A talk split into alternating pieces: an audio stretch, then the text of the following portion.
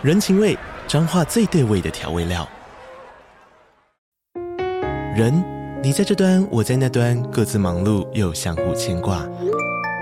情，街角的吵杂声传递温暖与思念。味，是从每一个转角飘出的乡愁。这里是彰化县政府 Pocket 节目《彰化早咖》，我是主持人内克。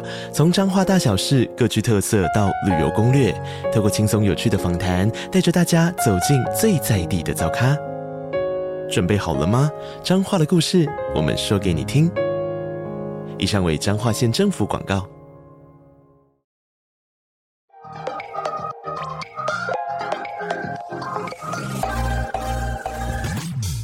了解经营电商的美感吗？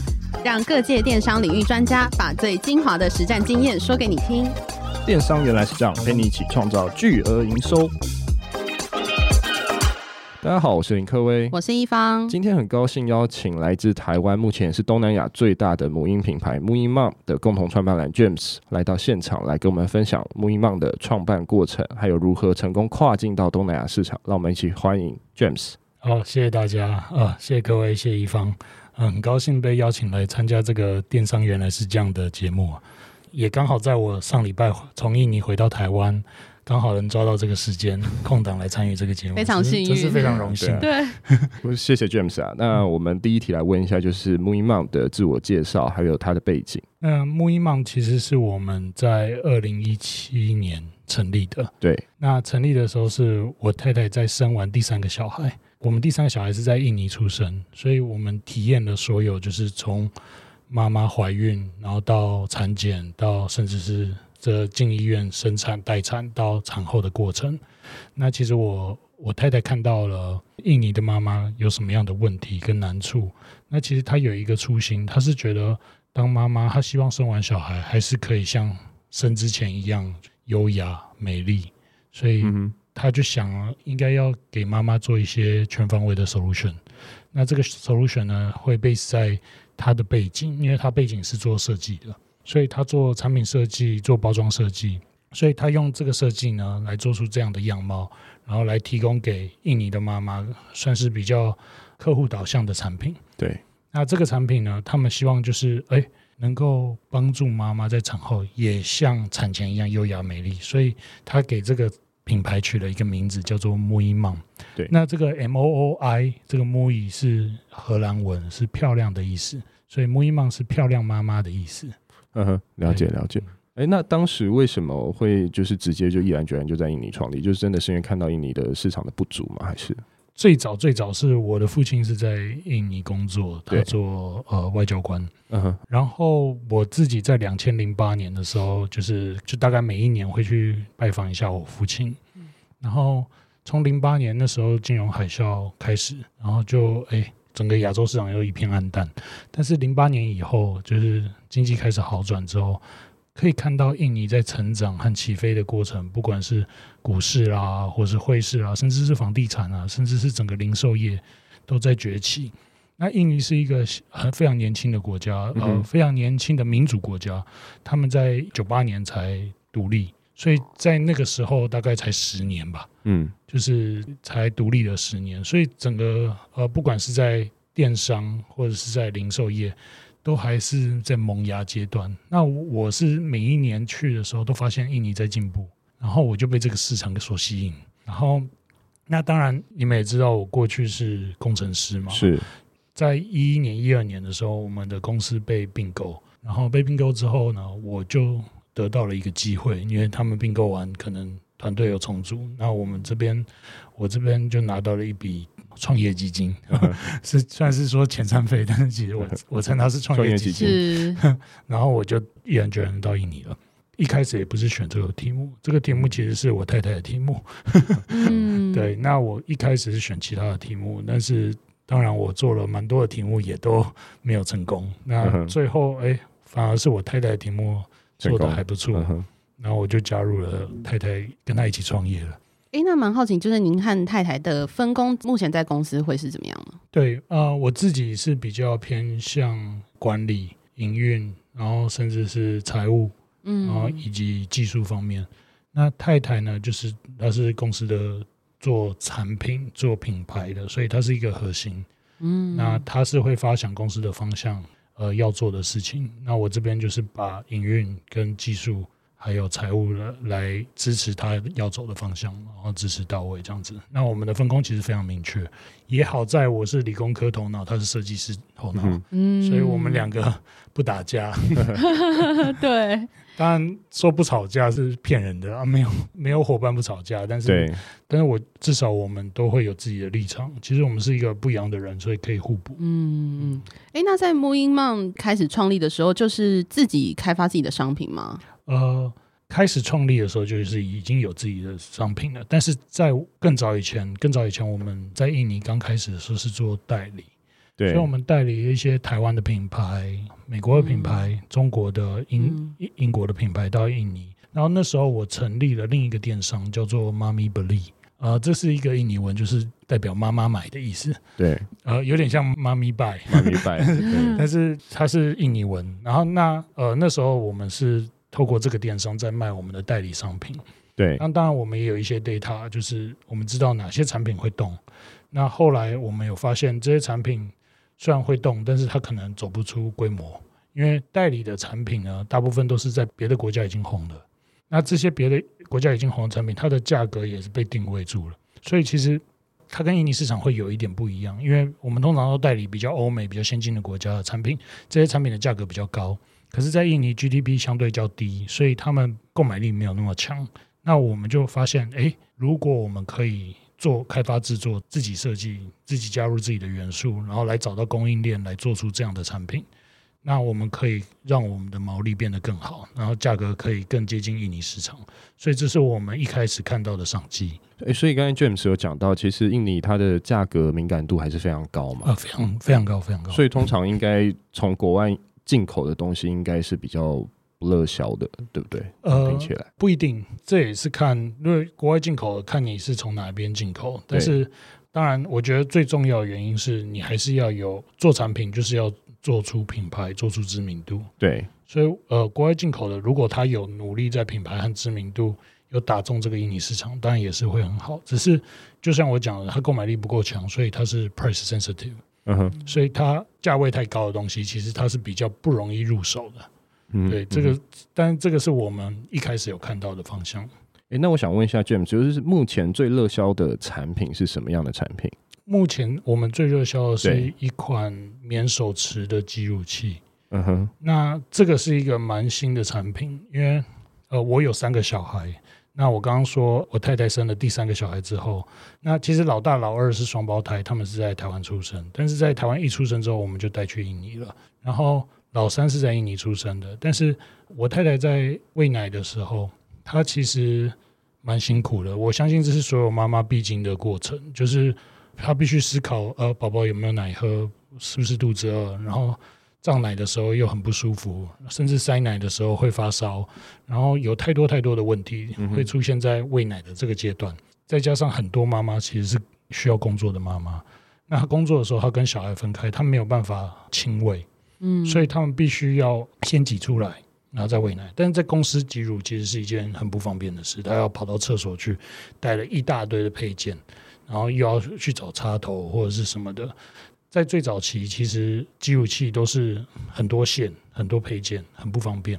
那我们自己开发了一款呃免手持挤乳器，它只有手掌这么大，然后它是可以直接放进内衣里面，妈妈的内衣里面，然后随时挤乳，然后它甚至可以释放它的双手，所以它可以一边打电脑，一边工作，一边挤乳，然后甚至是一边，比如说一边做家事，一边挤乳，甚至一边搭乘。公共运输工具，对，一边挤乳，一边做捷运，一边坐公车这样子的，所以它其实是一个非常方便的东西。嗯，这也是我们最热销的产品。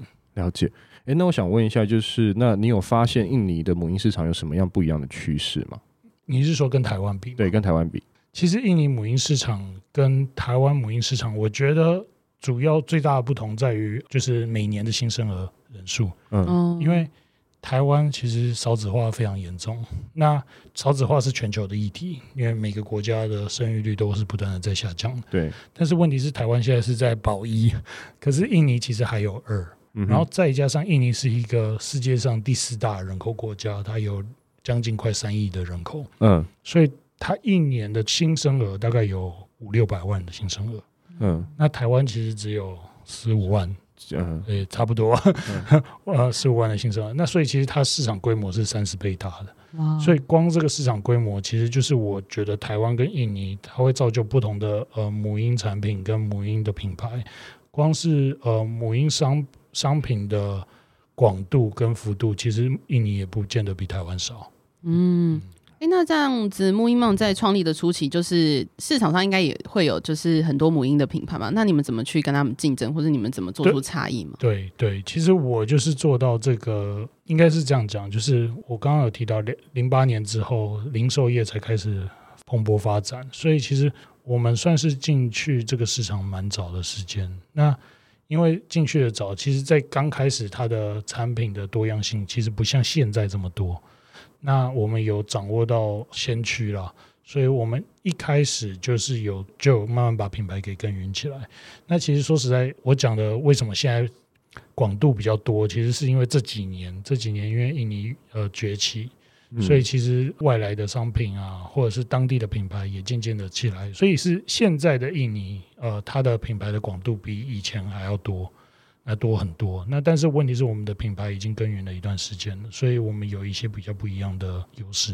哎、欸，那我想问一下 James，就是一开始你们是用什么样的管道去曝光自己的品牌？OK，一开始其实我们就是走电商，是。那我们做电商的时间做的其实蛮早的，那时候做电商的时候，我们是在 Google 刚开始做广告的时候，Facebook 那个时候才刚上市，对，所以我们那时候就是做呃广告，嗯哼，然后。那个时候我们算是电商蓬勃发展的爆炸期，因为二零一二年的时候，其实 Lazada 都还没有在印尼成立。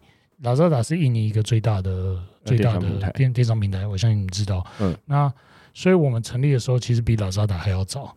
那那个时候我做一个广告，它的转换率其实就是它的转换率可以到十个 percent。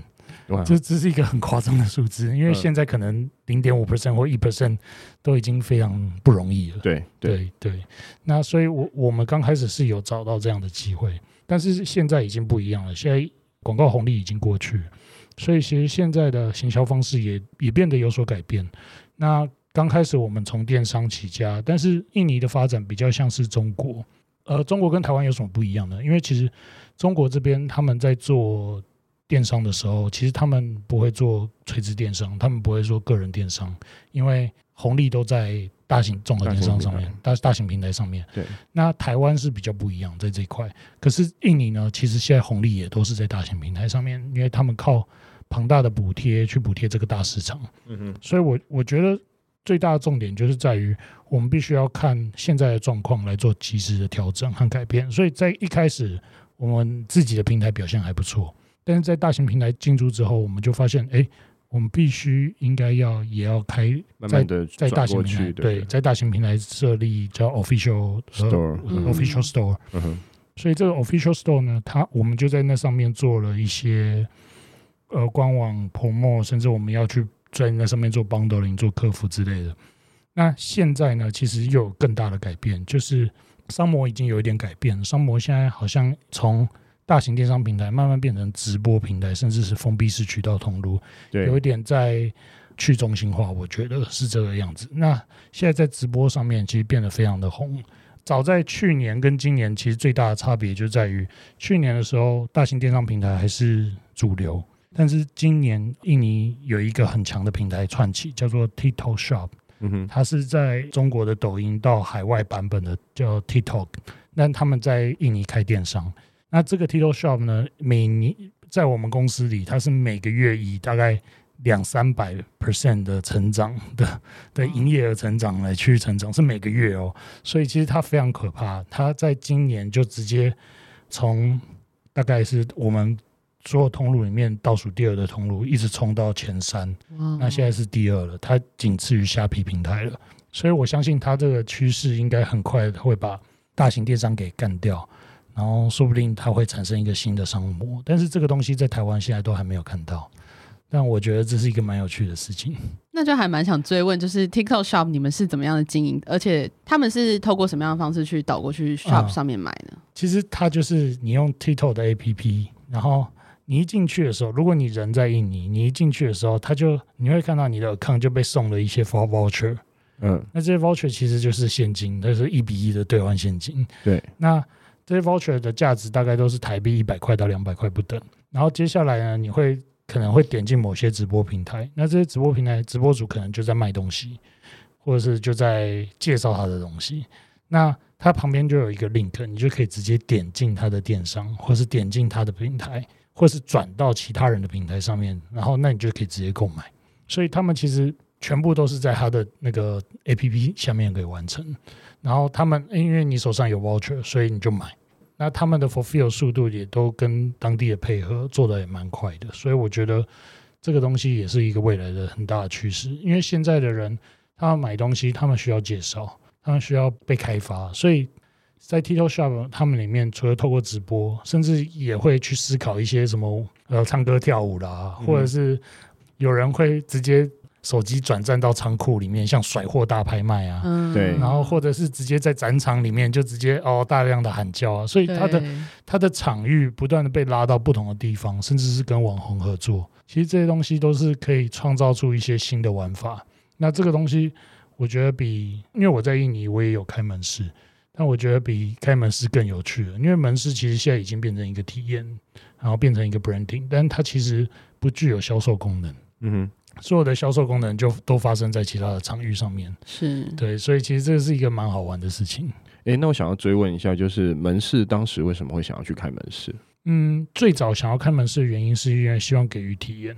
嗯哼，呃，因为毕竟母婴产品呢，是妈妈还是希望能够碰到、摸到、看到。嗯那所以门市呢，其实是一个体验店。我我们发现很多人会来到门市，然后摸一摸产品，看一看产品，结果上网去找其他的地方、其他的平台去买，因为有一些补贴嘛，可能有一些 voucher，有一些其他的东西。那所以他们可能自己在那边，就像在台湾，他可能有超多的虾币了，对，所以他可能就直接在那个上面去买了。对，所以等于说你也不会让他们在线下直接去接单嘛？呃，我们当然也会 push 一些线下的 promo，但是我觉得这不是重点，这重点是我们还是会在线下去收集他的客户资讯。对，对，那比如说来店里啦，或者是一些就是他可以跟我们换，就是只要给我们名单，我们可以换一些产品给他们这样子。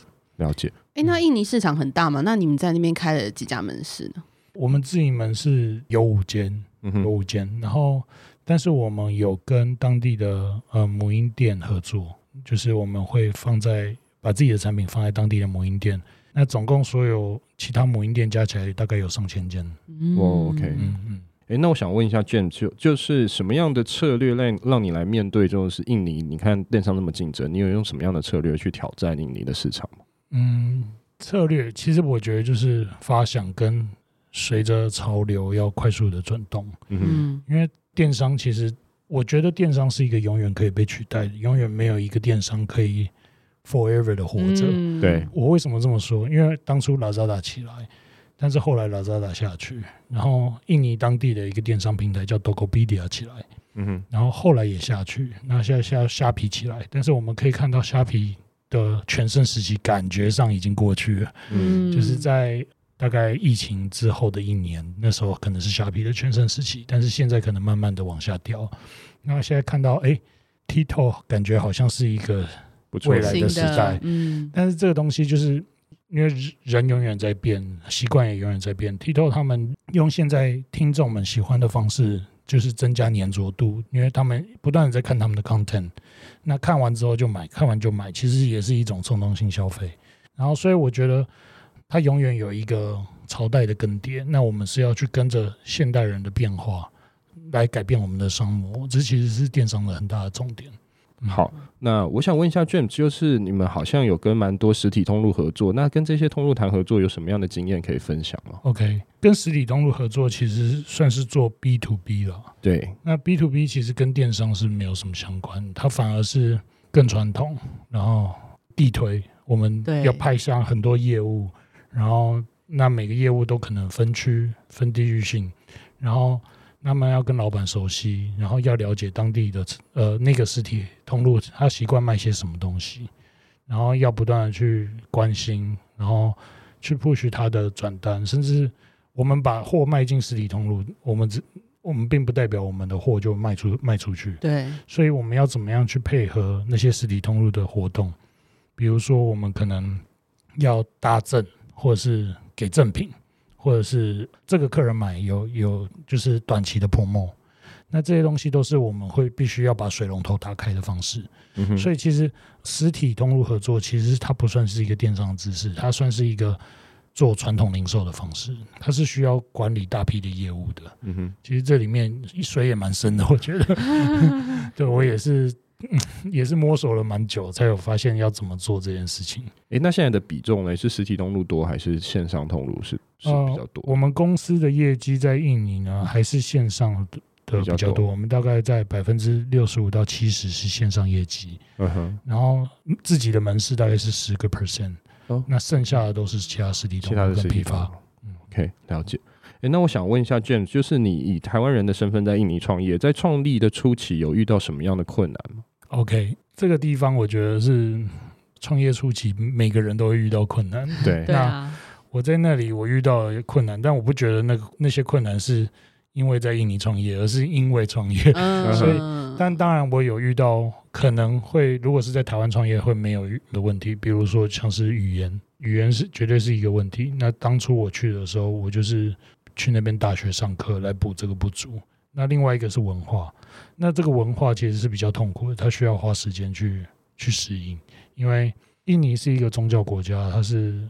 庞大的穆斯林回教国家，对，那在这个国家，你要怎么去尊重他们当地的文化跟宗教，甚至是他们人的习性跟习惯，很多在一开始我们不会了解，因为文化其实是有冲突的。因为你你本质上的思考，像我们台湾人吧，华人，我们都是被儒家思想的教育，就是、嗯、呃，人家对你好，你会对他好，呃，人家给你一个东西，你会说谢谢。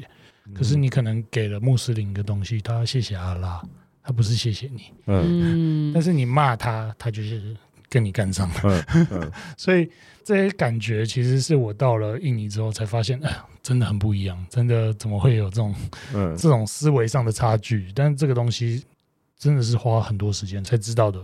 你们那时候是怎么样去了解这些文化？是透过使用者访谈吗？还是说怎么样的方式呢？其实。当然都有，就是访谈事务，然后甚至是当你要下什么决策的时候，结果发现员工说：“老板不可以。”嗯，就像我们在卖母婴产品，其实我们有卖内衣，对，那我们就说：“哎，这个内衣一定要在门市里面秀秀出来哦，一定要看到产品啊。”结果他给我包穿一件外衣，然后只看到我们内衣的边边角角。我在想，这是卖内衣吗？说不行，嗯、老板，我们是回教国家，不可以露肉。哦，OK，对啊，这东西你怎么？那我要怎么 display？然后就就很瞎，看到他们做的那个 POSM，就觉得哦，怎么怎么长这样？